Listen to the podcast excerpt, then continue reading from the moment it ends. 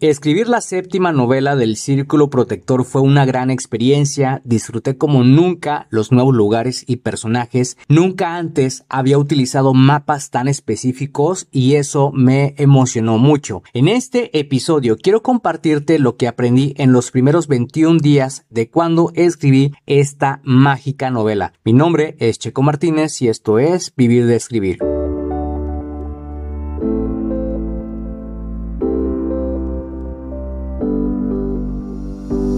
Escribí mi primer libro a los 27 años y estaba listo para publicarlo.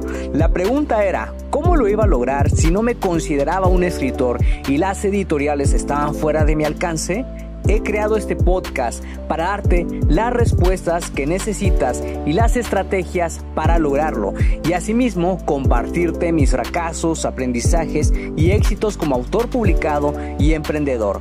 Si tienes un mensaje que compartir con el mundo y quieres convertir tus conocimientos, ideas e historias en un libro que la gente lea, sígueme mientras construyo una vida de la escritura. Mi nombre es Checo Martínez y bienvenidos a Vivir de Escribir.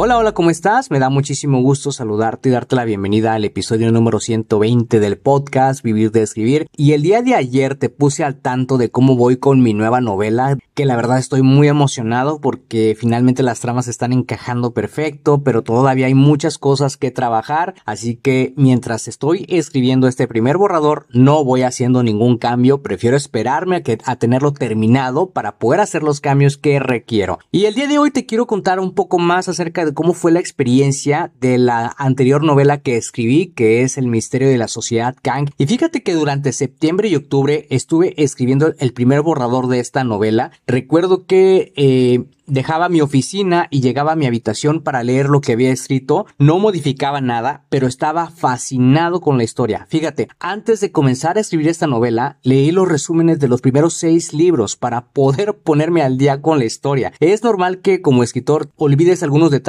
pero lo importante siempre prevalece y sabes que es lo mejor que mientras estás leyendo tus escritos te van ocurriendo más ideas. Y yo recuerdo que durante los primeros 17 días escribí 49.800 dos palabras, lo que significaban siete capítulos de la historia. Siendo honesto, es como si me hubiera puesto eh, de reto completar una novela dentro del NaNoWriMo, que es el evento para escribir una novela que se celebra cada noviembre de todos los años en todo el mundo. Y la primera mitad del libro ya estaba completa y yo estaba súper enganchado porque el final de cada capítulo era una invitación a leer el siguiente capítulo y a medida que la historia avanza, los misterios cada vez arrojan más pistas y yo me formulaba incluso mis propias teorías. Por ejemplo, la trama del protagonista se va haciendo cada vez más clara y la razón por la que el magisterio protector requiere de su presencia va tomando forma. Tomé algunas ideas de mis libros pasados para crear los nuevos misterios porque dije, ok,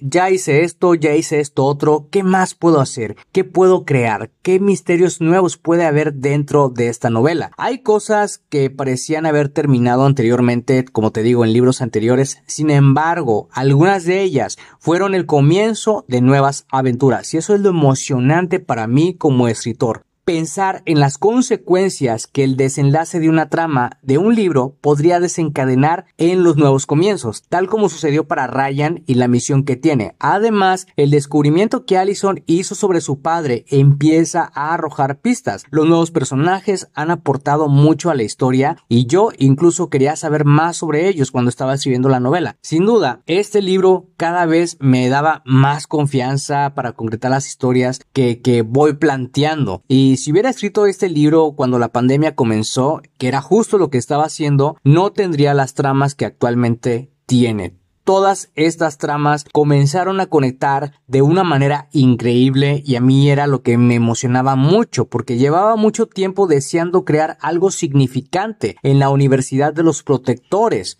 ¿sí?